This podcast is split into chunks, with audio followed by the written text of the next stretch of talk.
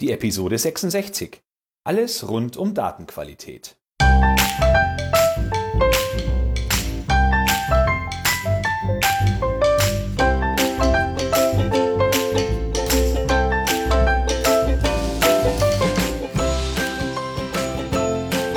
Ein enthusiastisches Hallo und willkommen zu einer neuen Podcast-Episode.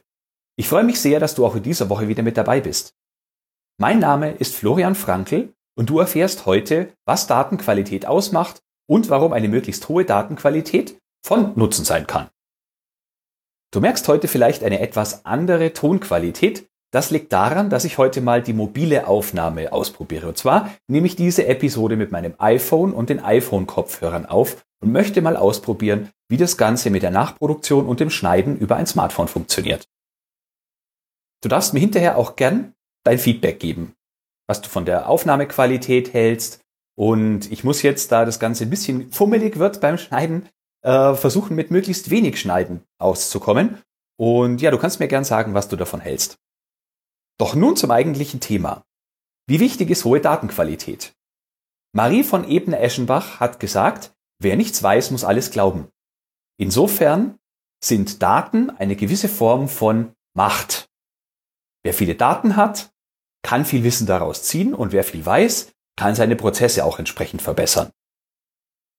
Man könnte also sagen, dass heute in Zeiten von Big Data Daten ein Erfolgsfaktor sind. Nun spricht man allgemein von drei Ebenen der Qualität, und zwar der Strukturqualität, der Prozessqualität und der Ergebnisqualität. Und aus, auf all diesen drei Ebenen sind Daten von immer größerer Bedeutung Natürlich auch in Zeiten von Big Data, also je mehr Daten wir erheben, umso wichtiger ist ein sinnvoller Umgang mit diesen Daten und auch ein Bewusstsein dafür, dass es auch schlechte Daten gibt, die uns im Zweifel sogar mehr schaden würden, als wenn wir gar keine Daten hätten. Ein weiterer berühmter Zeitgenosse, nämlich Archimedes, hat vor circa 2000 Jahren gesagt, mess alles, was sich messen lässt und mach alles messbar, was sich nicht messen lässt. Wie schon gesagt, Daten sind nicht gleich Daten. Daten von schlechter Qualität können negativere Konsequenzen haben, als wenn wir gar keine Daten hätten. Auf der Webseite Logistik heute habe ich einen Artikel mit sieben Kriterien gefunden, die die Bedeutung von Datenqualität beschreiben. Und die möchte ich heute mit dir im Kontext des Qualitätsmanagements teilen. Und zwar möchte ich erstmal alle sieben Kriterien aufzeigen. Die da wären Richtigkeit, Einzigartigkeit, Genauigkeit, Konformität, Konsistenz, Aktualität und Vollständigkeit. So, und nun sprechen wir im Einzelnen über jedes Kriterium. Starten wir mit der Richtigkeit. Typische Fehler, warum Daten nicht richtig sind, könnten sein Verwechslungen, Tippfehler oder Zahlendreher. Klar ist, wenn wir aus solchen, sagen wir mal, Unzulänglichkeiten falsche Daten erheben, kann das natürlich auch Konsequenzen für die Erkenntnisse haben, die wir aus diesen Daten ziehen wollen. Da macht moderne Software natürlich schon einiges richtig. Und zwar gibt es Software, die hat, äh, wenn man irgendwo Daten eingibt, schon eine Plausibilitätsprüfung hinterlegt. Zum Beispiel kenne ich das aus SAP. Man kann dort einstellen, dass ähm, zum Beispiel ein Maximum an äh, einem Zahlenwert eingetragen werden kann. Also zum Beispiel keine Zahlen, die größer sind als 1000. Ich habe, als ich den Artikel zu dieser Episode geschrieben habe, zum Beispiel festgestellt, dass man in Microsoft Word nur eine Schriftgröße zwischen 1 und 1680 eingeben kann und ansonsten meckert das Programm. Und das gibt es in ganz vielen verschiedenen Softwares. Oder sagt man Softwaren? Na, jedenfalls, dass es eine Plausibilitätsprüfung gibt und man wird automatisch darauf hingewiesen, wenn der eingegebene Wert nicht offensichtlich nicht richtig ist. Kriterium 2 ist die Einzigartigkeit. Das bedeutet, dass wir vermeiden sollten, doppelte, dreifache oder sogar noch mehr wertige Werte oder sogar noch häufiger vorkommende Werte vermeiden sollten. Warum? Denn solche Werte blähen unser System auf und wenn wir mit diesen Werten später Auswertungen machen, dann kann es zu Problemen führen.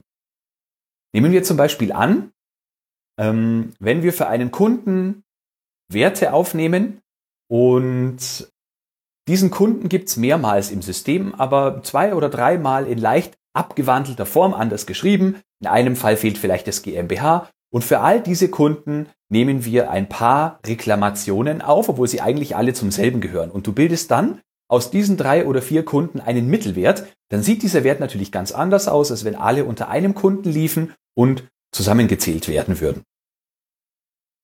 Ein weiteres Beispiel ist, wenn diese Kunden zusätzlich aufgenommen werden, es aber jeweils nur zu einem von diesen identischen Kunden Werte gibt und die anderen werden mit Null geführt. Auch hier macht die Berechnung wieder die ganze Aussagekraft kaputt.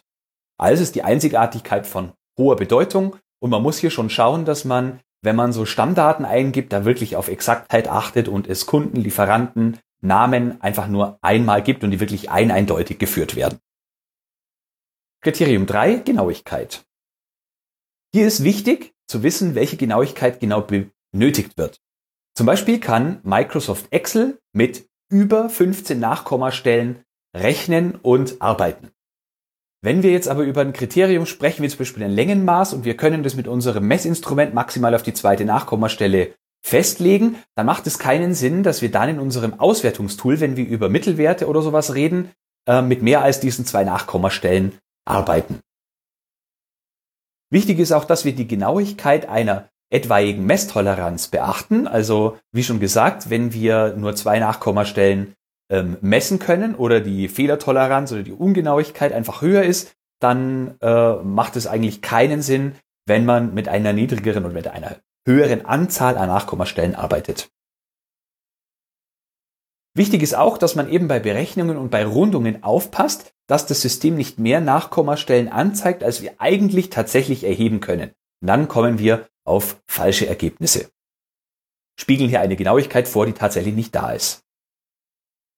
Kriterium Nummer vier ist die Konformität.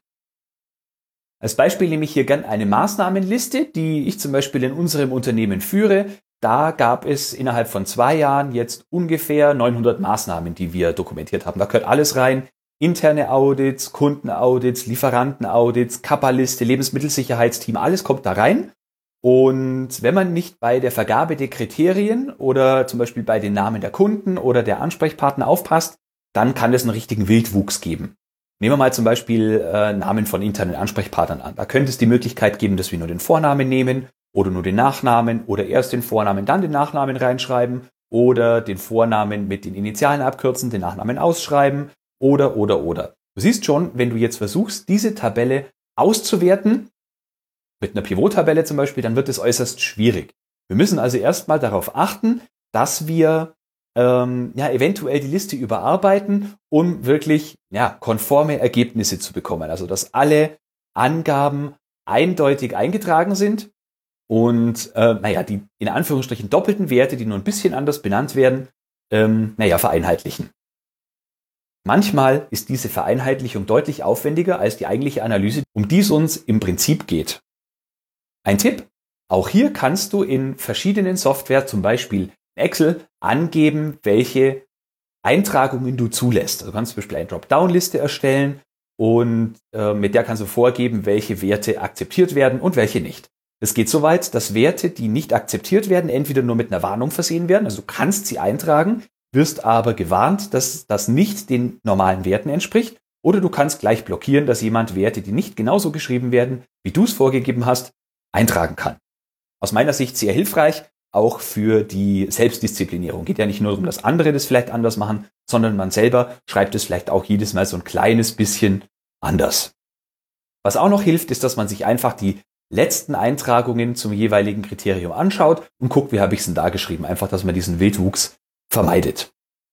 Kriterium Nummer 5 ist die Konsistenz. Das Gegenteil von Konsistenz ist, jawohl, Inkonsistenz.